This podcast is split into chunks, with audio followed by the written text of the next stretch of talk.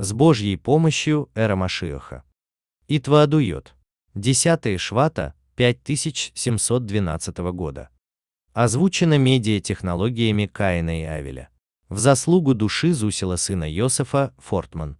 Да восстанут и возрадуются возлежащие в прахе. Перевод. Михаил Готцел. 1. Рэби велел запеть Нигун Рэби Раяца, называемый Бейнани. Затем Нигун Рэби Рашаба. После этого Рэби произнес Маамар Бати Легане Хатикала. Этот Маамар был записан, а затем текст его был проверен, исправлен и одобрен Рэби. После Маамара Рэби велел запеть Нигун Рэби Маараша и Нигун Рэби Цемах Цедек. 2. Сказанное праведниками существует вечно. Прежде чем дать объяснение этой фразе, вспомним слова Мидраша. В Мидраше, комментирующем главу Аазину, это приводится также в комментарии Раши к данным словам, сказано. Свойства Всевышнего не подобны свойствам человека из плоти и крови. Далее Мидраш поясняет. Человек, чувствуя, что умирает, торопится и прочее. Вдруг умрет. Но Всевышний жив вечно. Другими словами, земной человек, понимающий, что дни его сочтены, если желает успеть доделать какое-либо дело, то должен поспешить закончить его. Иначе кто знает, сможет ли он довести его до конца. Однако Всевышний, который жив на века, не должен никуда торопиться, поскольку сможет сделать то, что задумал, в любое угодное ему время. Отметим также, что связь с вечностью мы находим также и в отношении обычного земного человека. Связано это с исполнением им Торы и заповедей. Об этом пишет Алтар Ребе в Тании, что единение с Богом, которое возникает свыше, в момент исполнения человеком Торы и заповедей, переходит в категорию вечности и безвремени. Отсюда можно также заключить, что это слияние с Богом наверху, в духовности, не исчезает, а остается навечно. И спустя некоторое время сможет оказать свое влияние также и на человека внизу и привести его к какому-либо положительному поступку. Тем не менее, об этой вечности, в отношении изучения Торы и исполнения заповедей, можно говорить только тогда, когда они уже были конкретно осуществлены внизу. Однако, пока Тора и заповеди еще не воплотились у человека в его реальном действии, он только подумал о том, что этим стоит заняться, или даже уже конкретно обсуждал на словах, как и что он собирается сделать, они все еще относятся к качествам, присущим земному человеку. То есть вечности в них еще нет. Поэтому, коль скоро дни земного человека сочтены, он должен поторопиться исполнить задуманное. Ведь иначе, кто знает, будет ли у него еще возможность доделать это в другой раз. В данном контексте понятно, чему новому учит нас упомянутая в начале фраза. Сказанное праведниками существует вечно. Из нее видно, что не только конкретные дела, уже осуществленные, переходят у праведников в категорию вечности. Но это касается также их замыслов. И пусть они воплотились пока только в речи, или даже в одной лишь мысли, то есть садик о них пока только знает, но на деле пока еще ничего не произошло. Все равно, даже на этой стадии, у праведника они существуют вечно. И, без сомнения, в конечном итоге обратятся в реальные дела. 3. Данная особенность слов, высказанных праведником, находит свое объяснение, согласно сказанному в четвертой части Тании и Герет Акодыш. Относительно вознесения души истолкут праведников. Жизнь праведника, пишет там Алтер Ребе, не является жизнью физической, но жизнью духовной, которая вся – вера, трепет и любовь к Богу. А чем же один вид жизни отличается от другого? Материальная жизнь связана с физической природой тела человека. Телесная плоть приходящая. И у нее есть свой конечный срок существования. Отсюда непременно следует, что жизнь физическая по определению является жизнью ограниченной, жизнью конечной. Духовность же, в отличие от нее, имеет отношение к вечности. В духовности не существует понятия о смерти и о каком-либо прекращении жизни, не дай Бог. Поэтому и жизнь человека, если она духовная, то она, разумеется, вечная. Исходя из вышесказанного, получается, что опасение земного человека не успеть завершить начатое, поскольку жизнь его в любой момент может, не дай бог, оборваться, касается только тех, чья жизнь является жизнью физической. Любой материальной жизни рано или поздно приходит конец. Поэтому все пока еще не осуществленные, положительные и святые замыслы обычного земного человека вполне могут так и остаться просто замыслами. И в силу его, материального подхода к жизни, они так и не будут никогда притворены в жизнь. Однако жизнь праведника не есть жизнь материи. Она – жизнь духа. Его настоящая жизнь – это переполняющая его вера, трепет и любовь, направленные ко Всевышнему. Благодаря этим его устремлениям духа возникает особая связь между ним, любящим, и тем, кого он любит. Между ним, трепещущим, и объектом, перед которым он испытывает этот священный трепет. Перед ним, верящим, и тем, в кого он верит и на кого полагается. Эти духовные устремления человека связывают его с самой бесконечной сущностью, Эйнсов его благословенного. Поэтому ясно и совершенно бесспорно, что на уровне самой бесконечной сущности Творца буквально ни о какой смерти или вообще каком-либо прекращении или ограничении в этом, не дай Бог. Даже и речи быть не может. Бессмысленно говорить даже о каком бы то ни было лимите количества отпущенных дней. Но всем очевидно, что внутри самой божественной сущности все относится к категориям абсолютной и ничем не ограниченной вечности. Нецах Селаваэт. Поэтому, если цадик решает только мысленно совершить некое действие, воплотить в жизни какое-либо дело, и он также упомянул об этих своих мыслях в разговоре, то его замысел сразу переходит в категорию безграничного. Отныне, даже если с тех пор уже минуло столько-то дней, недель, месяцев, и может даже лет, но задуманного им все еще не появилось на свете, то это совсем не повод для разочарования. Более того, даже если за всю жизнь садика в этом земном мире, когда мы могли видеть его своим материальным взором, слова его не воплотились в реальности мира, то все еще рано решать, что этот садик со своей стороны уже не способен воплотить в жизни то, о чем говорил. Почему мы должны так считать? Да потому, что жизнь садика вовсе не ограничена рамками какого-либо определенного количества дней. А значит, он со своей стороны может воплотить в жизни свою идею в любое время, когда захочет. И поздно для него не бывает. Более того, мы сказали, что жизнь праведника по определению не может быть ограничена никаким конкретным временным отрезком. А ведь это значит, что у любой задержки в исполнении им своих слов есть лишь объективная причина. Он же не должен торопиться доделывать начатое, поскольку жизнь коротка, и надо успеть, пока есть у тебя силы. Таким образом, если мы видим, что слова цадика не осуществляются, то это означает лишь одно. По его мнению, время для их притворения в жизни еще не наступило. Либо само это дело еще не готово раскрыться. Когда же придет время, то, несомненно, цадик проследит и приложит все свои усилия, чтобы воплотить задуманное и высказанное им в реальности. 4. К чему все это было нами здесь сказано? В 5701 году Сразу по своему приезду в Америку, Рэби мой учитель рассказал об одном своем замысле. Сам я здесь еще не находился, и лично слова эти не слышал. Но мне их передали, и они также зафиксированы в существующей записи этого выступления. Рэби сказал тогда, «Я предлагаю ученикам Ешив объединиться в товарищество и назвать Игуд Талмидей Аешевод. Объединение учеников Ешив, сокращенно АТА.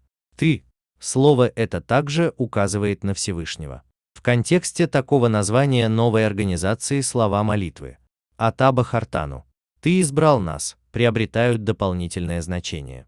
В то время, заговорив об этом, Рэби не торопился сразу осуществить эту идею. Фактически, больше он к ней не возвращался. Он как бы лишь открыл для нее дверь, высказав ее публично. И вот им был сделан сейчас первый практический шаг для ее осуществления. Далее Рэби привел примеры из Танаха. Там упоминается много случаев, когда Всевышний велел пророкам связать информацию, которую они должны были передать, с неким исполняемым ими материальным действием, в котором бы воплощалась идея этого пророчества. Таким условным воплощением пророчества в физической реальности мира обеспечивают обязательное осуществление этого пророчества в будущем. Данную идею можно проследить также и в области данных нам Торы и заповедей. Как известно, силу и возможности для исполнения заповедей мы черпаем от тех праведников, что заложили основу еврейского народа, от наших праотцов. Об этом сказано. Дела отцов представляют собой знак и дают силы детям. Но как сделать так, чтобы дела праотцов смогли оказывать на нас влияние? Чтобы их сила передавалась нашему исполнению заповедей. Для этого необходимо найти нечто общее между их заповедями и нашими. Ведь все свои заповеди они исполняли только в духовных мирах. В то время, как после дарования Торы мы получили заповеди, облаченные в физические действия и материальные предметы. Поэтому праотцам Всевышним специально была также дана и одна единственная заповедь, которая фиксируется на материальном объекте. Это заповедь обрезания, которой заключается вечный союз со Всевышним. Именно эта особенная заповедь служит связующим звеном между нами, потомками, и силами наших праотцов. В заключение Рэби добавил, такое же значение имел и первый шаг Рэби, физический шаг, которым он положил начало исполнению этой своей идеи. Тем не менее, потом появились разные причины, которые помешали конкретному исполнению задуманного Рэби. Сейчас же, спустя некоторое время, я предлагаю осуществить уже на деле то, что Рэби предложил тогда. Сделать же я предлагаю это следующим образом. 5. Как построить объединение учеников Ешив? Прежде всего, кого должно включать это объединение и ГУД, как обычно принято в подобных делах, начать объединять учеников в общую организацию следует с тех, кто находится в области нашей непосредственной досягаемости. В пределах четырех локтей вокруг нас. А именно, необходимо объединить всех, кто учится в учебных заведениях, связанных с Рэби и с любавическим хасидизмом. Конечно, в своем предложении Рэби упомянул тогда только учеников Ешив. Однако в названии, что он придумал дать этой организации АТА. Последняя буква A, в общем-то, является определенным артиклем. А его, в принципе, можно отнести к любому слову, что стоит вслед за этой буквой. Таким образом, организация с таким названием фактически вполне может объединять также и другие группы людей. Лишь бы суть этих групп была та же.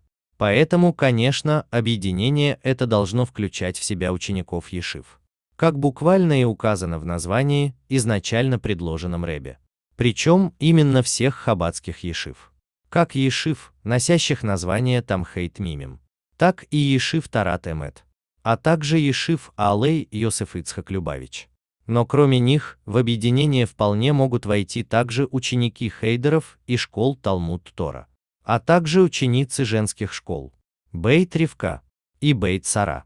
Учащиеся всех этих заведений также имеют полное право быть объединены под общим названием АТА, поскольку у всех этих заведений одна суть. Все это образовательные заведения, основанные Рэбе. В своей деятельности они неотступно следуют указаниям и духу Рэбе. А Рэбе посылает им свое благословение на успех в их святой работе. Вместе с тем, я очень надеюсь, что со временем в это объединение АТА войдут ученики также и всех прочих ешив. Ведь именно такую масштабность организации подразумевал Рэби своим названием «Объединение учеников ешив». Раз им не было конкретно указано, каких именно. Другими словами, речь шла о всех ешивах, всех до единой, а не только ешив любавических. Рэби не раз упоминал слова Алтер Рэби, что учение хасидизма не предназначено лишь для определенной группы или некой части еврейского народа. Оно должно стать уделом всех евреев без исключения. И со временем так, конечно, и произойдет. Учение это проникнет во все круги и все пласты еврейского общества. Именно такую цель преследовал Алтер Ребе в распространении хасидизма. Подобное с полной уверенностью можно отнести и к объединению АТА. Рэби, несомненно, желает, чтобы эта организация объединила учеников всех ешив, а также всех прочих еврейских учебных заведений, в которых обитает дух Торы и заповедей. Тем не менее, начинать мы должны с себя. Отсюда с заведений, что находятся в нашей досягаемости. Когда же объединение охватит все любавические ешивы и все любавические школы, то можно надеяться, что со временем, причем непродолжительным, мы сумеем привлечь к нему учащихся и воспитанников всех остальных религиозных учебных заведений. 6. Кого принимают в товарищество? Все ученики учебных заведений имеют право быть записаны в эту организацию. Любой из них, кто пришел учиться в заведения, связанные с Рэби, имеет право стать членом АТА. А именно, ученики Ешив, Хейдеров, школ Талмуд Тора, Бейт Ревка и Бейт Сара. Единственным, обязательным условием присоединения к организации должна быть абсолютная добровольность со стороны ученика. Очень важно донести до всех учеников идею этого их товарищества. Объяснить им, что помимо огромной заслуги являться одним из его членов, прием в эту организацию накладывает также и определенные обязательства. Ученику нужно дать время, спокойно и не спеша, все это обдумать. Лишь затем, тщательно все взвесив, он должен принять полностью самостоятельное решение. Готов ли он получить эту заслугу? Взять на себя эту ответственность. Вот тогда, когда он без всякого давления со стороны, все-таки решит записаться в АТА, только тогда он сможет быть в эту организацию принят. Всех членов объединения следует разделить на две группы. На тех, кто рассчитывает получать в этой организации влияние от остальных, и на активных и деятельных его членов. Получающими влияние фактически становятся все члены организации. С той лишь разницей, что есть среди них такие, кто только получает влияние. А есть такие, кто также и сам ведет активную деятельность, чтобы оказывать положительное влияние также и на других. От этих последних как раз и будет требоваться работа и всякая деятельность, как во имя учеников-членов этого товарищества, так и направленная на остальных людей, за его пределами. Мне также кажется, что членство в этой организации следует ограничить определенным возрастным лимитом. При этом нижний предел возраста пусть будет дифференцированным. Для того, чтобы стать активным членом организации, назначить его таким же, как и в Торе, в отношении возраста, с которого появляется ответственность за исполнение заповедей. А именно, у мальчиков, начиная с 13 лет, возраст бар-мицвы, а у девочек с 12 возраст бат-мицвы. Для всех остальных участников товарищества, вступающих туда, чтобы получать в нем для себя положительное влияние, опустить планку на один год ниже. Пусть для них это будет возраст, называемый близким к возмужанию. Муфла Асамух Леиш. 12 лет для мальчиков и 11 лет для девочек. Тогда ребенок уже относится к существу вполне разумному, и бесспорно способному осознавать важность заслуги пребывания в этой организации и ответственности, которая с этим на него возлагается. Поэтому в качестве тех, кто вступает в товарищество, чтобы получать в нем для себя положительное влияние, чтобы их там учили и наставляли, они вполне созрели. Меньшие дети для принятия в АТА были бы еще слишком малы. Данный возраст пока еще совершенно не созрел пребывать там даже в качестве юных воспитанников. Затем, по прошествии года, когда эти самые молодые из членов АТА подрастут и войдут в возраст обязанности исполнения заповедей, бар и батмицва, то можно вынести на обсуждение, готовы ли они уже сразу к получению статуса активного члена организации, подключиться к активной деятельности в ней. Ведь фактически у них за плечами уже есть опыт годичного пребывания в организации. 7. Как организовать деятельность активных членов товарищества? В практической организации этой работы нужно весьма остерегаться происков лукавого клюгенкар. Учитывая важность и святость деятельности организации Рэби, этот вечный наш враг непременно попытается направить ее в отрицательную сторону.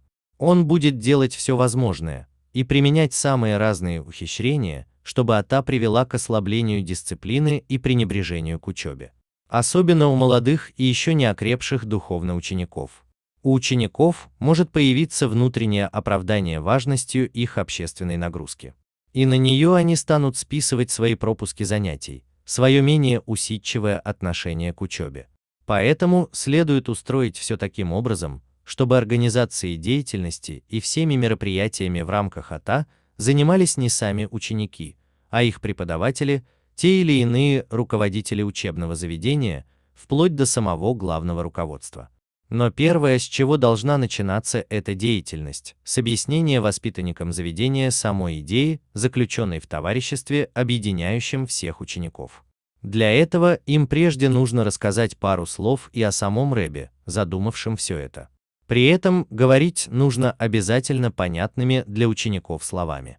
Они должны узнать, как в 5701 году Рэби впервые заговорил о том, что он задумал и что пожелал создать, такую организацию АТА. Причем, заговорив о ней, воплотив ее в своей речи, он также сделал и первый реальный шаг для ее физического воплощения в жизни. А сейчас мы должны очень постараться, чтобы замысел Рэби действительно превратился в свершившуюся реальность. Конечно же, руководители постараются, чтобы вся деятельность учеников, активных членов организации, проводилась ими исключительно в свободное время чтобы эта их занятость ни в коем случае не отразилась на посещении занятий, и тем более, не дай бог, не ухудшила учебу на этих занятиях. Тогда, в результате этой интересной и полезной общественной нагрузки, усидчивость и прилежность этих учеников не только не уменьшится, но наоборот, даже прибавится и улучшится. Равно как и у всех участников, ставших членами этой организации. 8. Стоит сделать так, и это было бы очень правильным, чтобы участие в этом объединении было обусловлено оплатой членских взносов. В отношении печати брошюр с хасидскими комментариями Рэби Сихот, Рэби дал указание, чтобы на них печатали также и цену. Указание это было им дано сразу по его приезду в Ригу. Я тогда еще поинтересовался у него, а какая польза от указания на брошюре ее стоимости? если мы везде их рассылаем совершенно бесплатно и не требуем за них никакой платы. На это Рэби мне ответил, что в Америке, если получают по почте что-нибудь бесплатное, то обычно на это даже внимания не обращают. Поэтому цена на брошюре подчеркнет ее важность и ценность. Даже если в реальности никаких денег с получателя и не потребовали. Такая брошюра привлечет к себе дополнительное внимание и, вероятно, заставит человека ознакомиться с ее содержанием и даже поучить ее. По аналогии с этим я предлагаю, чтобы и членство в объединении учеников также было связано с оплатой взносов. С индивидуальным денежным вкладом каждого ученика в поддержку этой организации. Пусть сумма взноса будет доступна абсолютно для каждого ученика. На примере выкупа за душу, кофер нефеш, о котором сказано в Торе. Богатый да не даст больше, а бедный да не даст меньше. Также сказано, что выкуп за душу делается медной монетой, имеющей наименьшую стоимость прута. Здесь же мы говорим об организации, основанной самим Рэбе. И Рэбе, конечно, продолжает руководить ей также и в настоящее время. Несомненно, что для каждого ученика вступление в эту организацию также является искуплением и приобретением самой жизненности для его души.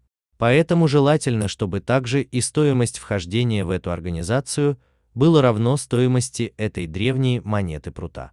В каждой стране в соответствии с ее денежными единицами, равноценными прута. И конкретно с участников АТА следует взимать ежемесячный сбор в размере прута. Либо пусть сдают только прута. Раз в три месяца и так далее, на усмотрение руководства учебного заведения. Улыбнувшись, Рэби добавил, я не собираюсь тут перечислять все правила и порядки, которые нужно завести в этой организации.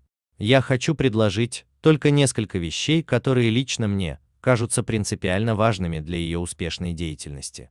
А именно, чтобы организацией работы в ней занималось руководство учебным заведением, чтобы вести вышеуказанные возрастные ограничения для вступления, и чтобы ученики платили членские взносы размером с прута достаточным для приобретения учеником особой жизненности для своей души.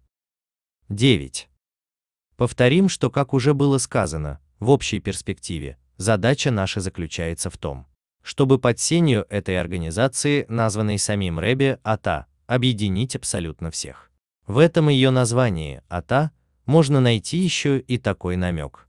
В учении хасидизма объясняется, что в своем истинном значении личное местоимение АТА ты, а также его указательная форма это «the», будучи местоимением во втором лице, то есть указывающим на того, кто находится непосредственно перед тобой, близко к тебе, всегда и без исключения, может относиться только к самой бесконечной сущности Бога.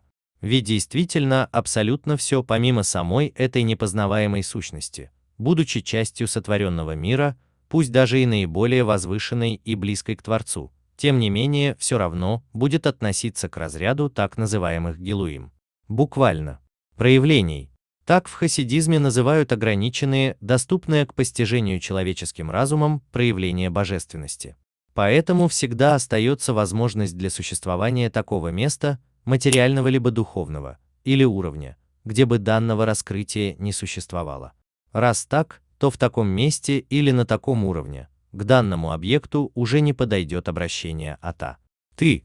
Отсюда непременно следует, что все, что так или иначе относится к сотворенным, а не к Творцу, не может по-настоящему быть названным «ата» за исключением единственно его бесконечного сути и сущности, ацмут ума ут. Только об этой самой его сущности можно с полной уверенностью всегда утверждать, что она пребывает абсолютно в любом месте. Везде и всюду. Поэтому, воистину, во всей полноте и безграничности правом на местоимение, ты, тот, кто всегда ближе всех, обладает лишь он один. Исполняя заповеди и изучая Тору, еврейский народ максимально сближается со Всевышним в истинном единстве. О чем сказано? Вы слиты вплотную с Богом Всесильным вашим. А также, еврейский народ и святой благословен он, посредством Торы есть единое целое. В силу такого особого единства с Богом, также и еврейский народ возвышается к такому уровню, что к ним может относиться титул «ты». А та в своем истинном значении – как обращение к тому, что пребывает в любом абсолютно месте. В чем проявляется этот уровень? В том, что в любом месте, везде и повсюду, куда бы человек ни пошел и где бы ни оказался, он всегда может встретить еврея, занятого изучением Торы и исполнением заповедей. Так вот, прежде всего, объединение вата должно охватить, конечно, всех тех учеников, что уже соприкасаются с Любавичами, кто находится в непосредственном нашем окружении.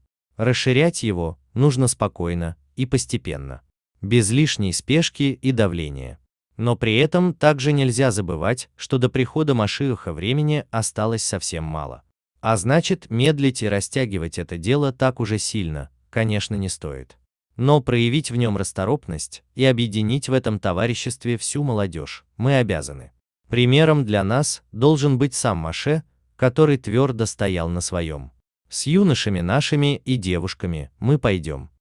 И тогда действительно произойдет то, что он сообщал там далее. Праздник Богу будет у нас. А именно, придет наше долгожданное освобождение.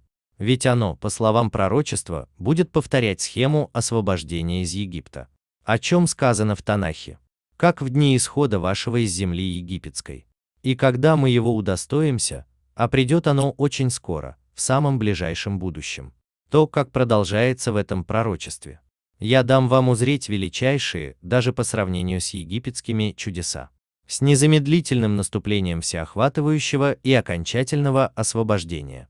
Что принесет еврейскому народу и всему миру наш праведный Машиах. 10. Выше мы говорили о создании организации, призванной объединить не только учеников Ешив и хейдеров мужского пола, но также и воспитанниц женских учебных заведений системы Бейт-Ривка и Бейт-Сара. Разумеется, в отдельном объединении. В этой связи необходимо сделать некие уточнения. Рэбби назвал свою организацию объединением. Игуд. От слова «единство» – превращение в единую целостность. В своем Маамаре Рэбби Цемах Цедег дает особое толкование фразе Торы. «Соберитесь вместе, и я поведаю Агида, вам что случится в конце дней. Там он трактует слово «агида» не от, поведаю, но от «игут» объединю. В другом месте дается еще один глубинный подтекст в словах Агудат Эзов. Пучок, стебли, сложенные вместе. Исопа. Там разбирается особое возвышенное значение каждой из буквы корня слова Агуда. В любом случае, простой и буквальный смысл, согласно раскрытой области Торы, слово «игут» или «агуда» означает связь, соединение, слияние в единую цельность. Возвращаясь к нашей теме, то объединение, что основал Рэбе, призвано связать и объединить евреев вокруг Торы и заповедей. Причем, по его замыслу, в нем должна царить такая атмосфера, при которой духовное положение и состояние каждого из его членов волновало бы и беспокоило всех остальных. Это означает, что если у кого-нибудь из этого товарищества учеников появляется в чем-либо некий изъян, недостаток, то значит, само собой недостаток этот присутствует отныне также и у всех остальных. Он теперь касается каждого. А если кто-нибудь исправил в себе недостаток, восполнил недостающее у него качество, то значит все остальные извлекают из этого пользу также и лично для себя. Поскольку у всех в этом отношении прибавляется совершенство.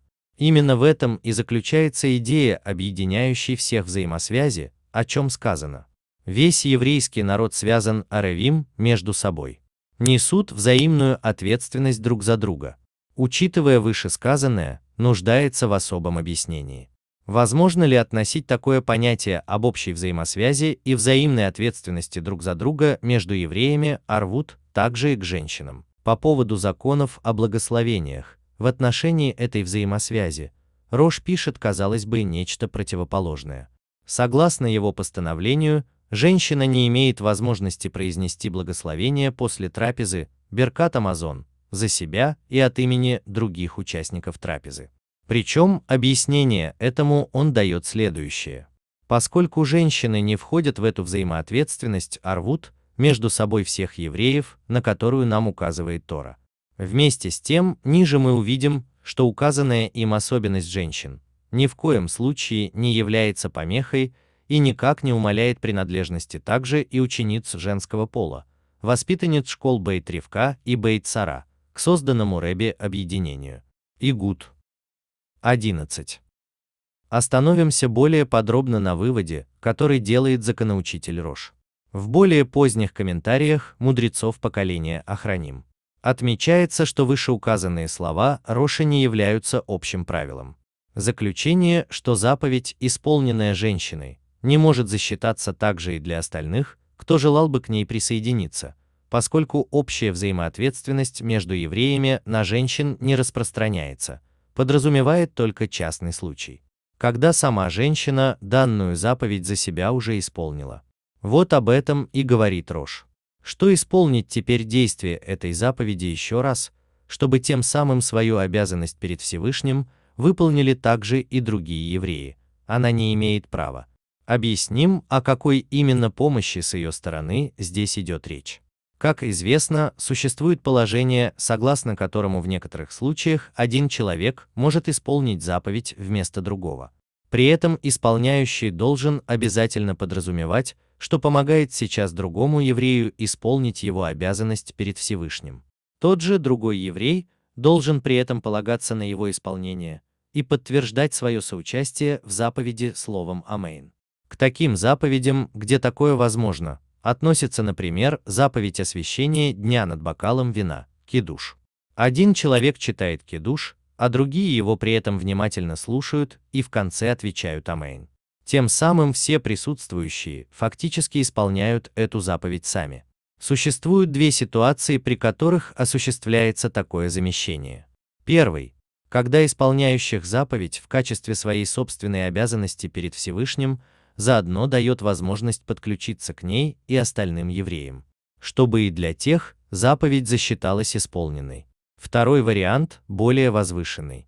При нем за себя заповедь человеком уже была исполнена ранее. И лично на нем никакой обязанности перед Всевышним уже не лежит. В настоящий же момент он исполняет ее, единственно, чтобы она засчиталась также и для остальных присутствующих возле него евреев. Где и в чем проявляется разница между этими двумя ситуациями? Когда человек выполняет заповедь за других, для себя самого исполнив ее уже прежде, то возможным такое становится в силу взаимосвязи Арвуд, которая объединяет всех евреев. В обязанности исполнения заповедей все евреи несут друг за друга ответственность. А значит, если один еврей своей обязанности перед Всевышним еще не исполнил, то и соплеменник его, оказывается этим обязательством также связан. Когда же человек исполняет заповедь за других, но при этом исполняют и свою собственную, то нет нужды прибегать к положению оборвут, чтобы этим связать его с обязанностью, лежащей на другом еврее. Связь между ними уже и без того существует, а именно, раз он мог исполнить ее для себя, то также она исполняется им и за других. Такая возможность на языке Талмуда называется термином мига, сокращением от минго из этого. Выразим эту мысль несколько иначе. Чтобы один еврей имел возможность выполнить заповедь за другого, между ними обязана быть некая связь. Должно существовать что-нибудь, чтобы их объединяло. В этом возможны два варианта. Первый – их общая обязанность перед Всевышним. Тогда, исполняя заповедь для себя лично, человек одновременно может исполнить ее и для другого, кто на него в этом полагается. Вторая. В силу взаимосвязи арвут, существующей между всеми евреями. Тогда, если один еврей заповедь уже исполнил, и сам лично от этой обязанности перед Всевышним освободился, а значит общая обязанность их больше не объединяет, то связаны они тогда только взаимной ответственностью евреев друг за друга, арвут, на которую указывает Тора. Получается таким образом, что слова Роша о том, что женщины не могут выполнить заповедь за других, ибо общий арвут на них не распространяется, относятся только к специфическому случаю, когда в этом конкретном факторе взаимосвязи появляется необходимость. А именно, когда женщина сама для себя заповедь уже выполнила, а теперь хотела бы помочь исполнить ее кому-то еще. Однако, коль скоро на ней все еще лежит ее собственная обязанность в исполнении заповеди, и совершая ее для себя лично, она одновременно с этим хочет исполнить ее и за другого еврея, то такое вполне допустимо. Ведь для этой ситуации нет необходимости в существовании между ней и другим евреем дополнительной связи и взаимной ответственности друг за друга, арвут, которая на женщин не распространяется. Ведь и без этого их объединяет общая обязанность по отношению к данной заповеди. Добавим только, что в отношении отсутствия у женщин общего арвут, который бы позволил им выполнять заповеди за других, если сама женщина уже свою обязанность исполнила раньше, тоже не все так категорично. Существует мнение, предположение, высказываемое мудрецами, что только мужчины не могут исполнить свои заповеди через женщин. В обратной же ситуации, когда женщина хочет исполнить свою заповедь при посредстве мужчины, который со своей стороны данную заповедь уже исполнил, то на такую ситуацию еврейская взаимосвязь арвут распространяется. Кроме того, существует и другое объяснение в комментариях мудрецов Охраним. Согласно ему, вышеуказанное замечание Роша, что на женщин не распространяется взаимосвязь арвут между евреями, также касается только определенного частного случая. А именно, тех заповедей, обязанность исполнять которые непосредственно из на женщин не распространяется. Речь идет о заповедях, обусловленных конкретными временными рамками, зманграмма, от исполнения которых женщины освобождены. Дело в том, что указанная в Торе взаимосвязь и взаимоответственность рвут евреев между собой, берет свое начало в заключенном ими в Арвот-Мааве союзе со Всевышним, основанном на взятом на себя обязательстве исполнения всей Торы, а также когда они присягнули в этом Маше, перейдя реку Иордан. Ясно поэтому, что в отношении тех вещей, исполнение которых не возлагается непосредственно из самой Торы, также не распространяется и взаимоответственность между евреями, арвут. Однако те заповеди, которых женщин Всевышний обязал исполнять непосредственно в самой Торе, в отношении их на женщин распространяется положение об арвут. Так же, как и на мужчин. Связь арвут с клятвой об исполнении заповедей видна из толкования мудрецов в Талмуде слов Маше, которые он говорил народу. «Сокрытое Богу Всесильному нашему, а открытое нам и нашим детям вовеки» чтобы исполнить все речи учения этого. Из особых точек, которыми отмечены там в оригинальном тексте Торы, слова нам и нашим детям, мудрецы учат, что не наказывал Всевышний общину евреев, пока не перешли они через реку Иордан. Когда же они услышали и приняли на себя все, высказанные им Маше у горы Гризим и Эвал, благословение и проклятие, то стали они ответственны друг за друга. Подобное мнение в отношении включения женщин во взаимный арвуд разделяет и Алтер Ребе. Данный вывод следует из сказанного им в законах Шаббата. В связи с заповедью освящения субботнего дня над бокалом вина. Он пишет, поскольку женщины обязаны непосредственно из самой Торы в заповеди субботнего кедуша, в точности как и мужчины, то они имеют возможность сделать эту заповедь вместо мужчин. Чтобы с их помощью, тем эта заповедь зачлась. Алтер Реби не распространяется здесь о возможности двух упомянутых нами выше ситуаций в этом. А именно, когда собственный кидуш женщина к тому времени уже совершила. Или когда она собирается его исполнить сейчас, вместе с мужчинами. Отсюда можно заключить, что Алтер Реби просто не делает для этих случаев различия.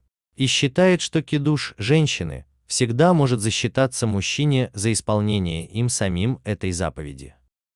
12.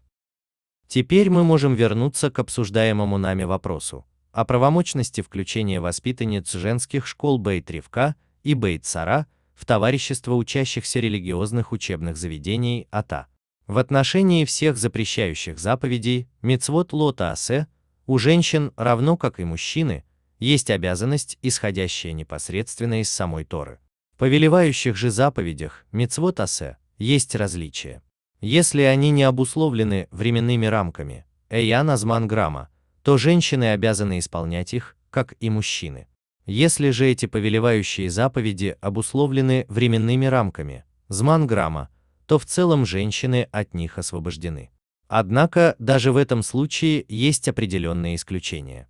Среди них заповедь Кедуш, заповеди праздников в честь чудес, что коснулись, конечно, также и женщин и прочее. При этом у Ребетсон, супруги Реби Маараша, также происходили обещанные ей Реби подъемы в Нижнем мире.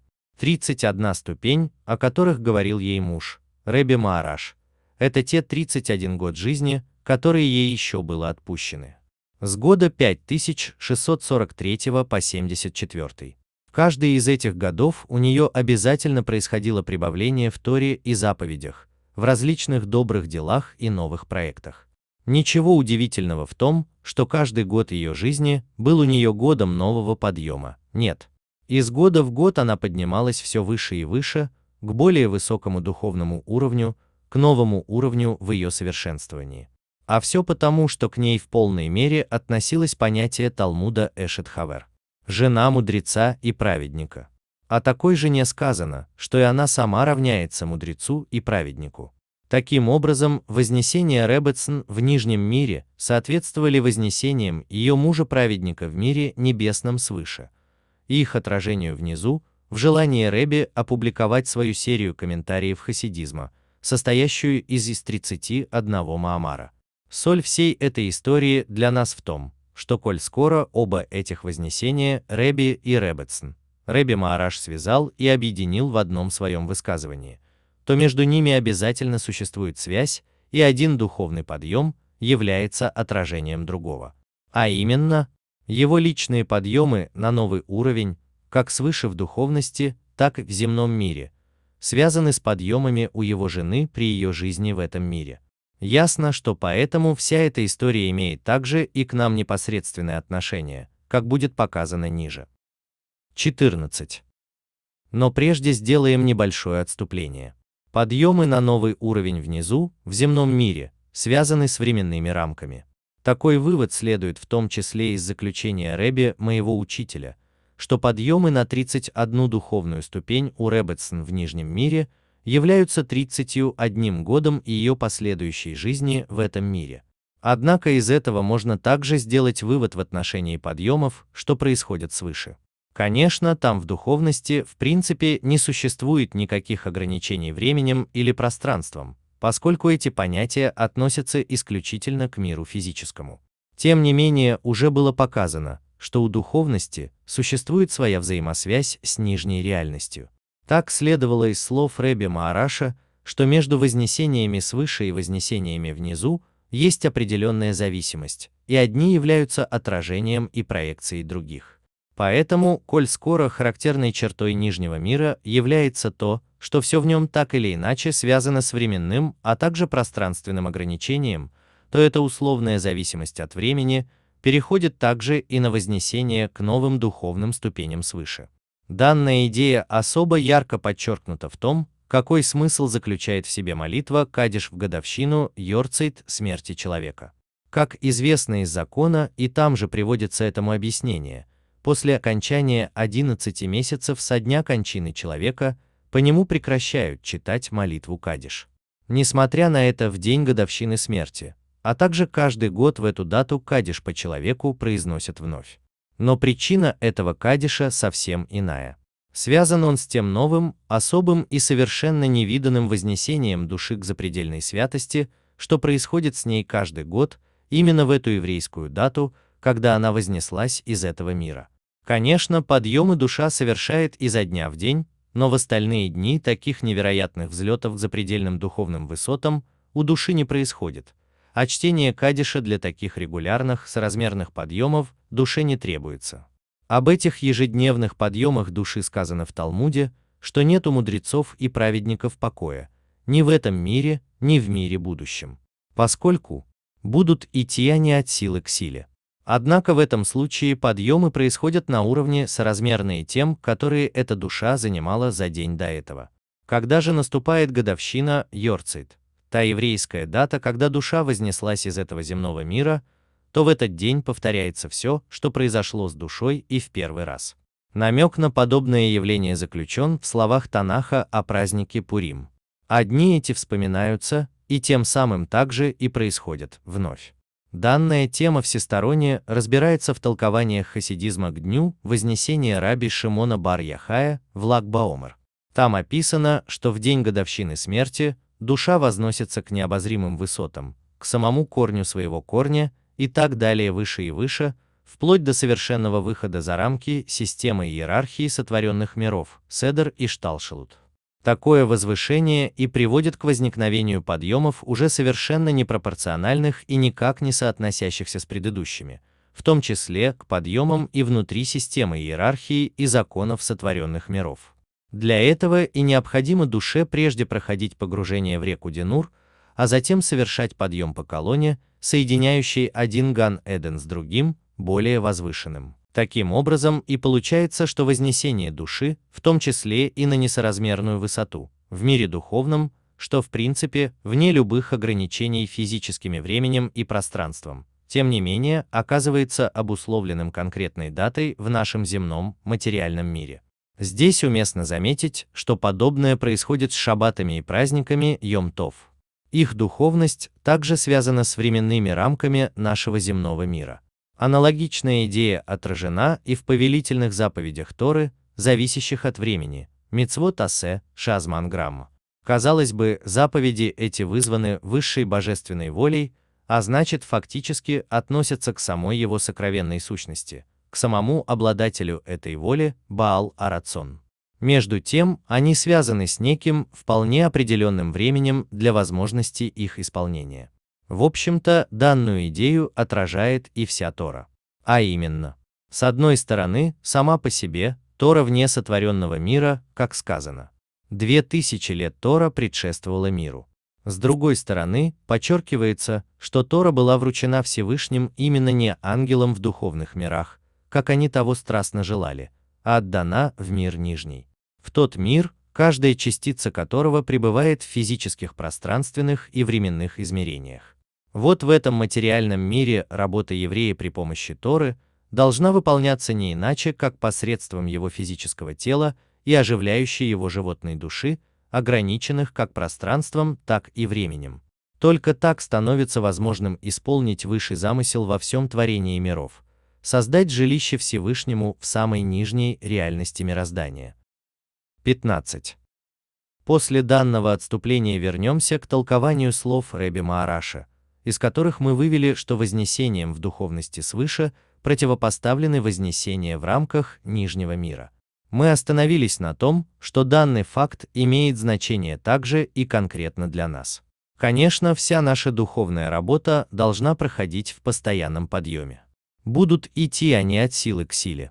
Однако в дату вознесения души Ребе все должно быть совершенно иначе. Поскольку, когда внизу мы отмечаем годовщину, то свыше у главы поколения происходит вознесение к такому высочайшему уровню, что совершенно несоизмерим с предыдущим. А значит, также и у нас должно произойти возвышение к такому же невообразимому уровню, чтобы мы по-прежнему могли следовать за Рэби и сопровождать его даже в этом его прыжке к новой святости. Приложить для этого все силы, как в молитве Шма Исраиль. Любите Всевышнего. До бесконечности, Бехол Маадеха. Буквально. Всей своей бесконечностью. По крайней мере, пусть это будут силы нашей бесконечности. То есть, нужно выйти хотя бы из себя и постараться произвести в себе определенный сдвиг, совершить скачок в своей жизни. О каком скачке здесь говорится? Мы видим в жизни, и это также объясняется в хасидизме, что существует принципиальная разница между тем, что происходит, когда человек просто идет по земле алиха, когда он бежит дилук, и когда он совершает прыжок кфица. В первом случае человек опирается на землю двумя ногами. Когда он бежит, то от земли он отрывается одной ногой. Во время же прыжка он отталкивается от земли двумя ногами, поднимается и на какой-то момент полностью от нее отрывается. Последний из перечисленных – вид перехода к новому уровню, самый возвышенный. Только в этом случае, по крайней мере на короткий промежуток времени, человек оказывается никак не связанным с землей. Если этот пример интерпретировать в приложении к духовному служению, то прыжок, когда человек обеими ногами отделяется от земли, намекает на переход к принципиально новому духовному служению, несоизмеримому по своей возвышенности с предыдущим. И вот почему. Если человек все еще стоит одной ногой на предыдущей ступени, то это однозначно указывает на то, что его восхождение на следующую ступень, какой бы она высокой ни была, так или иначе, но остается восхождением, соизмеримым с его предыдущим уровнем. Поднимаясь последовательно со ступени на ступень, человек, конечно, может преодолеть их великое их множество. Может даже оказаться весьма высоко, но его подъем все еще будет оставаться соразмерным и поэтому невысоким. Он при этом всегда будет оставаться в рамках ограниченности иерархии постепенного нисхождения сотворенных миров. Седер и Шталшелут. В качестве иллюстрации этой мысли можно привести цепь. Цепь спускается сверху вниз. Она состоит из множества звеньев колец, где каждое из них связано, как с кольцом, стоящим выше нее, так и с кольцом, стоящим ниже ее. При этом верхняя часть кольца связана с верхним кольцом, а нижняя часть кольца с тем кольцом, что ниже. Ясно, что такая цепь может быть даже очень значительной длины, но все равно какой бы длины она ни была, все кольца в ней останутся связанными друг с другом. А значит, даже самое верхнее кольцо в этой цепи по-прежнему будет соразмерным кольцу, стоящему ниже всех остальных. Для того же, чтобы совершить скачок к принципиально иным высотам, несоизмеримым с предыдущими уровнями служения, человек обязан произвести в себе конкретный сдвиг, должен оторваться обеими ногами от земли и совершить скачок. Изо всех сил постараться покинуть все грубое и земное, что есть в нем, Конечно, оторваться от всего земного у него может получиться лишь на краткий, совсем непродолжительный миг. Но нужно помнить, что постановил по этому поводу Алтер Ребе в Тании. А именно, единение человека с Богом внизу свыше всегда относится к категории вечности. Учитывая эту вечность, получается, что его сдвиг и скачок внизу создают условия и дают ему силы, чтобы также и в будущем году он снова смог совершить подобный духовный подъем к еще более новым, несоизмеримым с предыдущими высотам служения. И тогда все аспекты его духовного служения в мыслях своих, в речи, в совершаемых поступках в будущем году станут принципиально иными. Пусть внешне будет казаться, что он занимается теми же делами, что занимался и прежде, разве что в той или иной степени увеличил их и улучшил. Но все это вполне соразмерные изменения. Однако на самом деле это не так. Если заглянуть поглубже в самую суть происходящего, то станет ясно, что в данный момент в нем происходит нечто принципиально новое. Нынешний он совершенно другой, и дела его – это то, чего он еще никогда не делал и даже не помышлял о таком. Подобную идею мы находим также в наших молитвах. Изо дня в день мы повторяем одинаковые тексты наших молитв произносим там одни и те же слова. Сегодня мы говорим то же, что и вчера, а вчера то же, что и третьего дня. В году нынешнем, как и в году предыдущем, и так год за годом. Тем не менее, молитвы наши все время разные. В каждой из них ежедневно раскрывается новый божественный свет, который еще никогда прежде, с самого первого дня творения, не спускался в мир. В четвертой части Тании Игорета Кодыш эта мысль высказывается в отношении Рош Ашана. Алтер Ребе добавляет там, что подобное происходит изо дня в день, в каждой из ежедневных утренних молитв. В них изо дня в день раскрывается свет божественного разума, Махин Эльяним, все большей и большей возвышенности и святости. 16. Добавим только, что хотя от нас и требуют, чтобы каждый год мы совершали подъем на совершенно новые и невообразимые высоты, поднимались на принципиально иной уровень служения. Тем не менее, речь не идет именно о чем-то, что должно нас пугать и обескураживать. Ребе, мой учитель, как-то рассказал о словах своего отца, Ребе Рашаба, по поводу самопожертвования מסירות נפש. Дело происходило в Симхат Тора 5648 года. Ребе Рашаб произнес тогда свой מאמר, אין הקדוש ברוך הוא, Бабе Труния Имбриятав. В нем он раскрывал особую святость простых людей в их способности к самопожертвованию. Этот Маамар был произнесен им в синагоге в связи с избранием себя в качестве Габая, распорядителя Святого Братства Хевра Кадиша. При этом присутствовало множество простых евреев, и этот Маамар оказал на них огромное впечатление. Все они были просто в восторге. Прежде всего, они были приятно поражены тем, что говорили прямо о них самих. А кроме того, тем, что говорилось об их особой святости в связи с их служением, связанным с постоянным самопожертвованием. После Маамара, некоторые из этих людей подошли тогда к Ребе Рашабу. Они захотели выразить ему свою полнейшую готовность отдать своей жизни, но сделать все, что Рэби велит им. На это Рэби им ответил. Самопожертвование Масерут Нефеш не подразумевает, что необходимо именно взять и решиться спрыгнуть с высокой крыши. Самопожертвование можно, а значит и необходимо проявлять во всяком своем действии. Подобное же можно сказать и в нашем случае. Что от нас требуется? В принципе, от нас требуется продолжать заниматься теми же, казалось бы, обычными делами, в которых все рассчитано на законы природы и прочие правила стандартной жизни делами, которые с рамками и ограничениями. Тем не менее, исполнять их нужно не просто машинально, как рутину и обыденность, мецват анашим мелумада.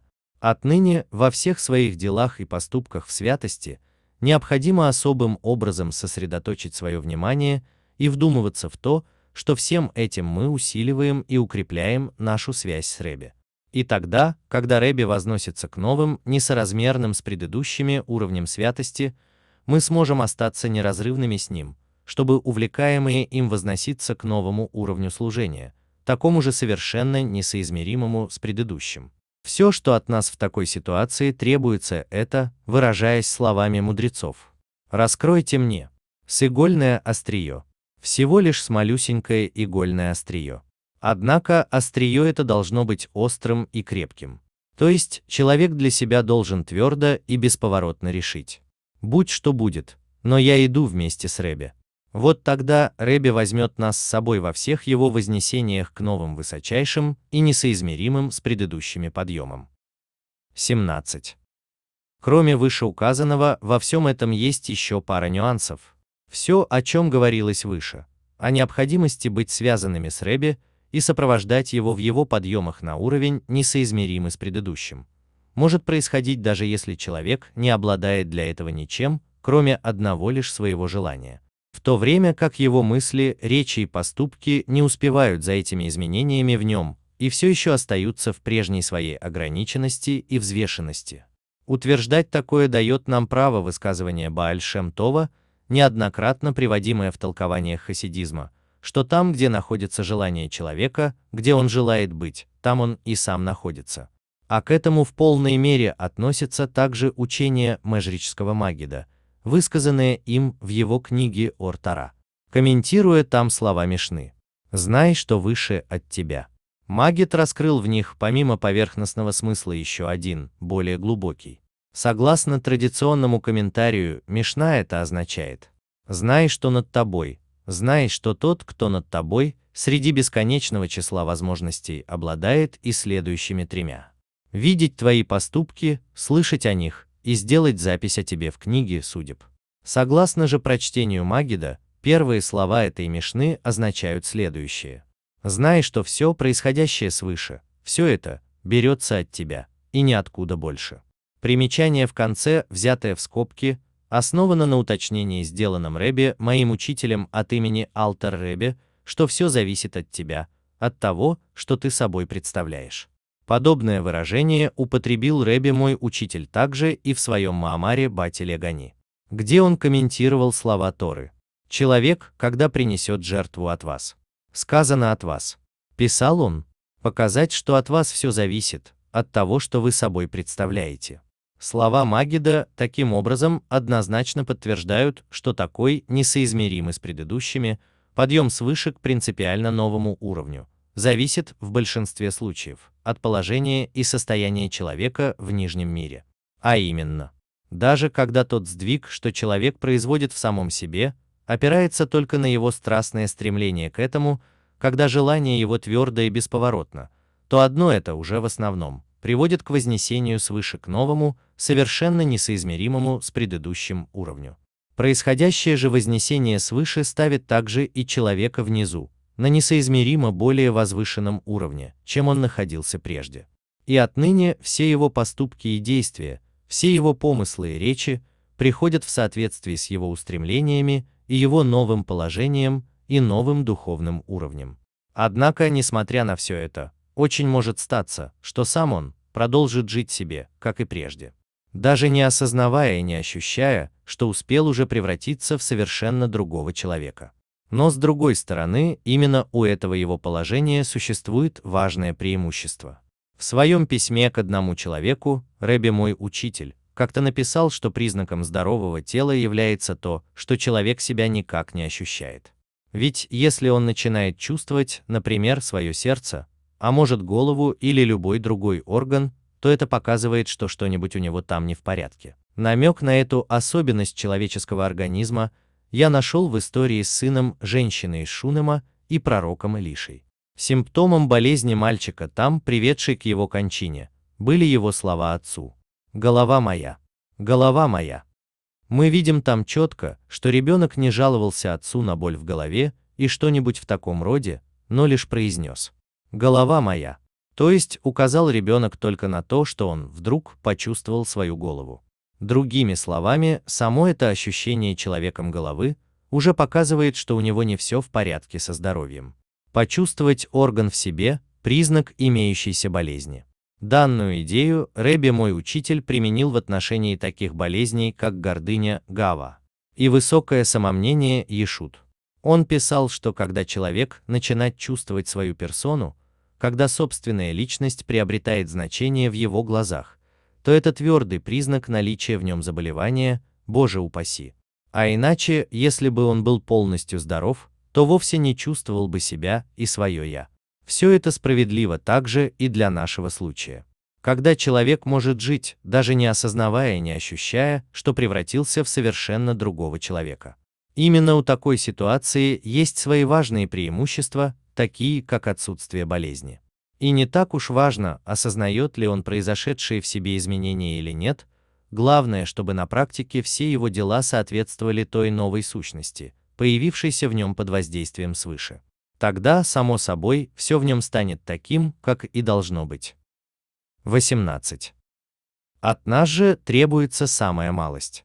Начать действовать, даже если способности и позволяют нам это не больше, чем ширина игольного острия. Главное же иметь твердый настрой, что будь что будет, и какую бы цену не пришлось заплатить, но мы идем вместе с Ребе.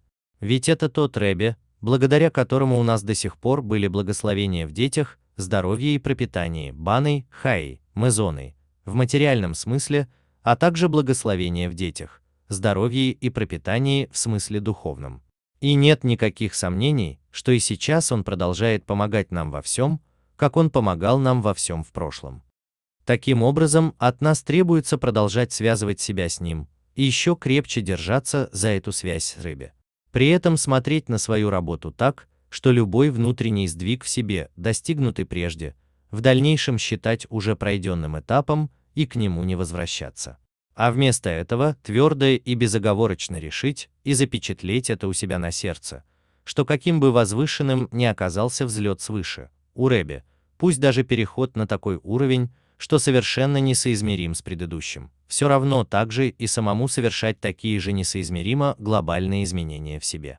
Благодаря такому подходу в нас раскроется особая связь с Реби, и мы сможем обнаружить, что она столь крепка, будто мы с ним единое целое.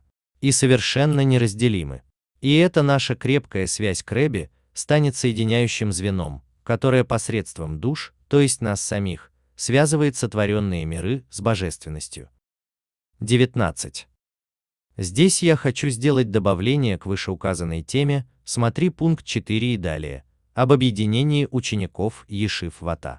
Было бы правильным, чтобы помимо организации, призванной объединять учеников, что учатся в настоящее время, создать еще одну организацию для объединения учеников, учившихся в этих учебных заведениях в прошлом.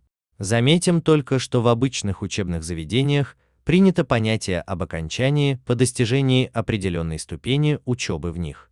Ясно поэтому, что ничего подобного в отношении учебных заведений, где учат Тору и исполняют заповеди, быть не может и не должно.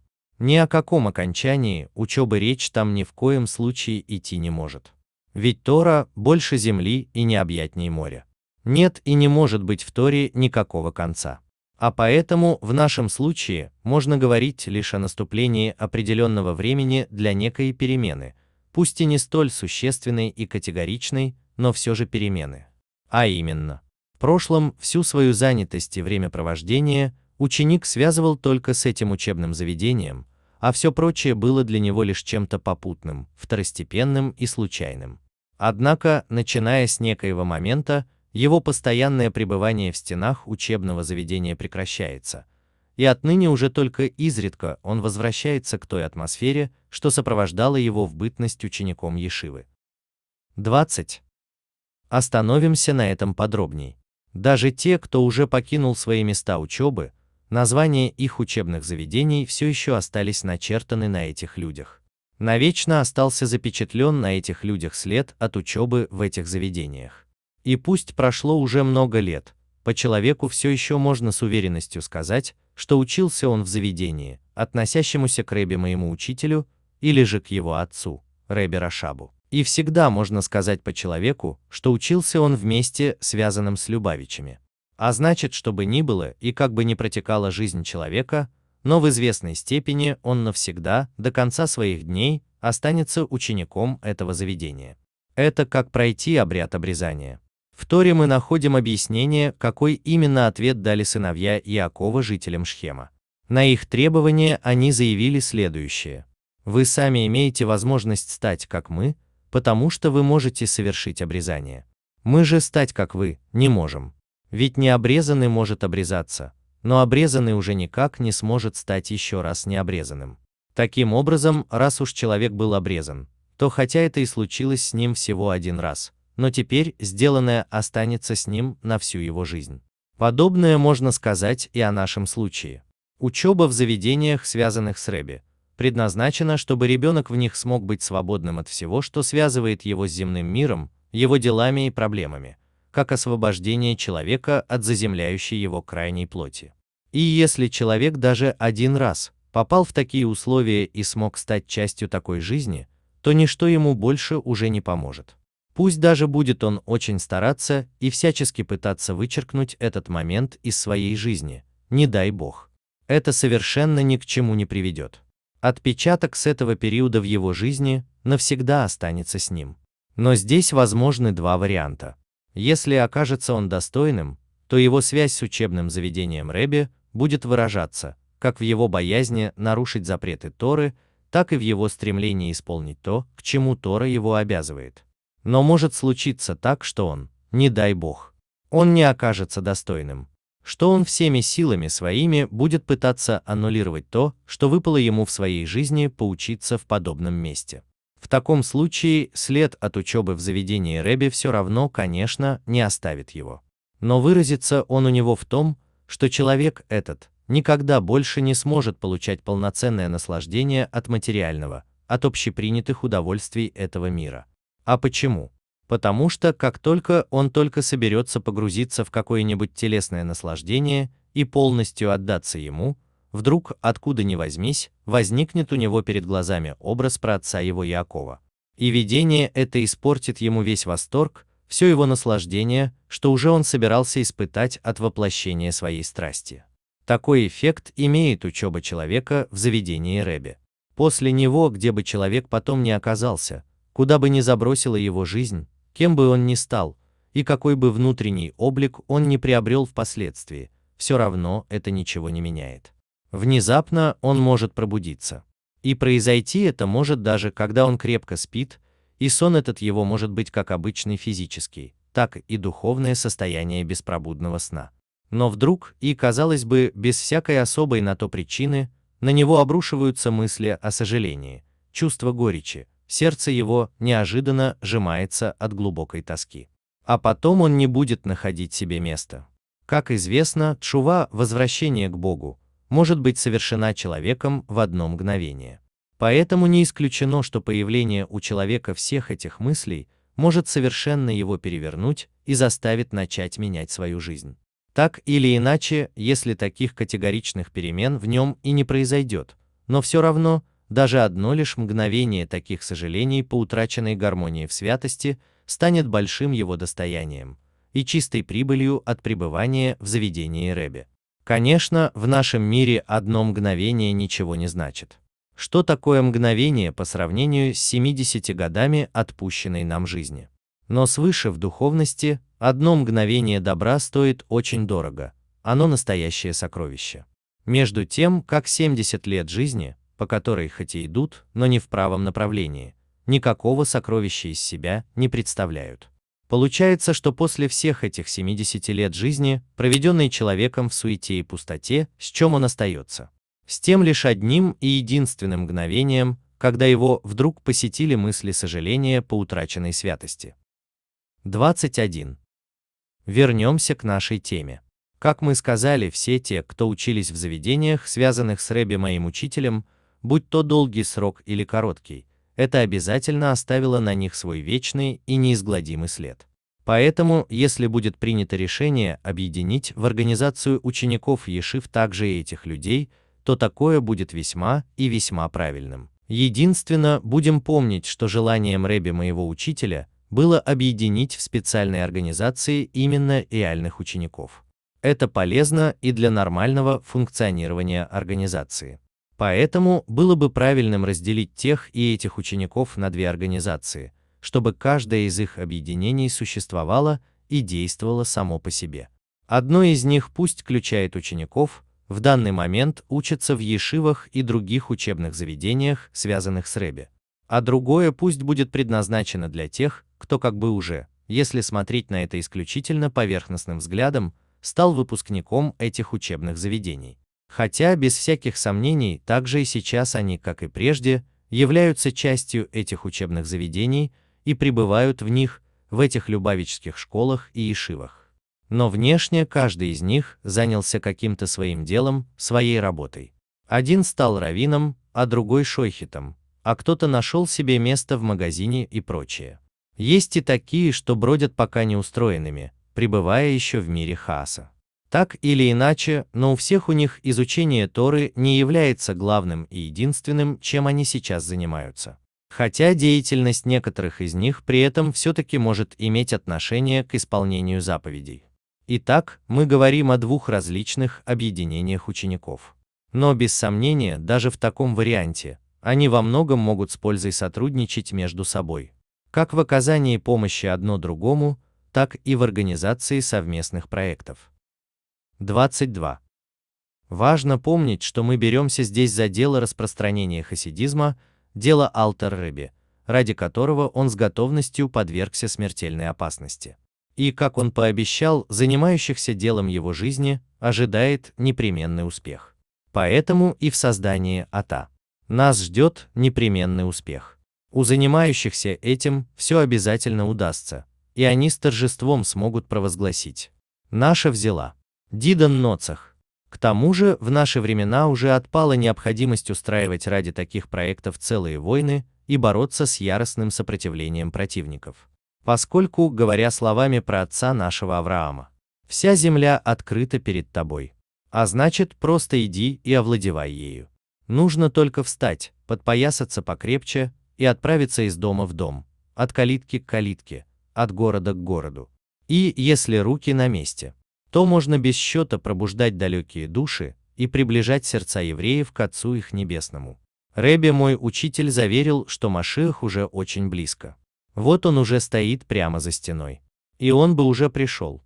Но ведь при освобождении из этого последнего изгнания весь еврейский народ должен быть избавлен, и даже одного еврея не должно оставаться в изгнании.